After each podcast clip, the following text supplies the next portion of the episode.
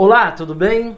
Estamos aqui mais um dia no nosso devocional Provérbios 3.1 A Revolução. E hoje o assunto é muito legal. Viva em prol da pureza. E o meu versículo chave está lá em Provérbios 21. Leia comigo. O Senhor vê os caminhos do homem e examina todos os seus passos. Na aula de ontem conversamos muito sobre a importância de controlar os nossos pensamentos. Eu entendo que esse é um desafio muito árduo, mas entenda que para proteger a nossa mente é importante defender a pureza. Estamos vivendo um tempo que a pureza é algo que as pessoas não gostam de falar muito. Aliás, na verdade, ser puro hoje é quase uma vergonha. Ao invés de viver a pureza, que tal bater um papo sobre viver a vida dos sonhos ou tirar o máximo proveito da vida? É muito difícil você encontrar um papo de como viver e servir a Deus e como ter uma vida pura. Neste capítulo, Salomão advertiu quanto ao pecado do adultério e evitar tentações a ter relações sexuais fora do casamento. No capítulo 6 de Provérbios, para ser mais preciso, o versículo 16 ao 19 está escrito assim: Há seis coisas que o Senhor odeia sete coisas que ele detesta: olhos altivos, língua mentirosa, mãos que derramam sangue inocente, coração que traça planos perversos, pés que se apressam para fazer o mal, a testemunha falsa que espalha mentiras e aquela que provoca discórdia entre os irmãos. Repare que Salomão nos encoraja a ir contra essas coisas que o Senhor odeia.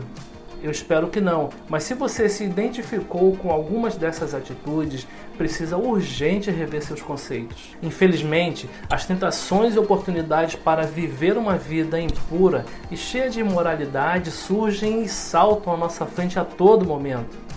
Aposto que se você nesse momento parar de assistir esse vídeo, ligar sua TV, certamente encontrará alguma cena quentíssima na maioria das novelas, filmes e séries, você verá esse assunto, adultério, sendo tratado com naturalidade.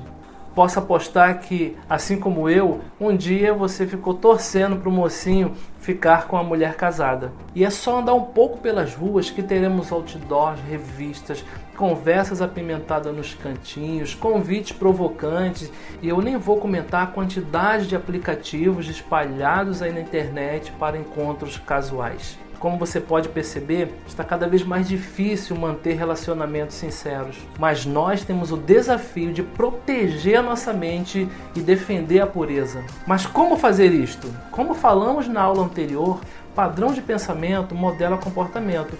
Paulo explica isso em Romanos 12, 1 e 2. Portanto, irmãos, rogo-lhes pela misericórdia de Deus que se ofereçam em sacrifício vivo, santo e agradável a Deus. Este é o culto racional de vocês.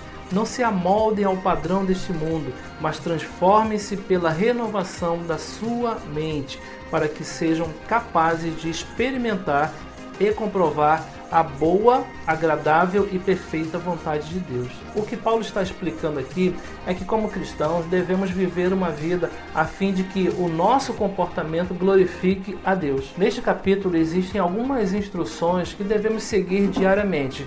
Vamos ver? Fuja, fique longe, se afaste daquilo que pode te fazer mal. Quais são os limites que você tem estabelecido para manter relacionamentos saudáveis?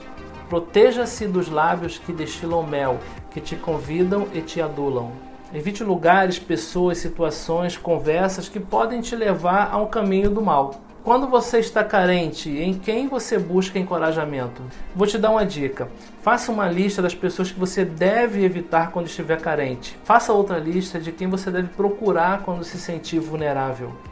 E por falar em ficar atento, fique alerta às dicas que Provérbios 5 nos traz. Apresente suas fragilidades a Deus.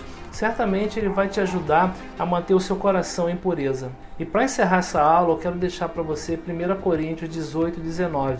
Leia comigo. Fujam da imoralidade sexual. Todos os pecados que alguém comete, fora do corpo os comete. Mas quem peca sexualmente, peca contra o seu próprio corpo. Acaso não sabem que o corpo de vocês é santuário do Espírito Santo que habita em vocês, que lhes foi dado por Deus e que vocês não são de vocês mesmos? Que você possa entender essa palavra à luz do Espírito Santo de Deus. e a gente fica por aqui. Mas antes de mais nada, eu quero pedir a você para você colocar o seu versículo chave lá nas suas redes sociais e marca a gente arroba precursores oficial, ok? A frase de hoje para que você possa refletir ainda mais é a seguinte: não seja seduzido pelo pecado da luxúria e da imoralidade. Ceder o levará à ruína moral e à morte espiritual.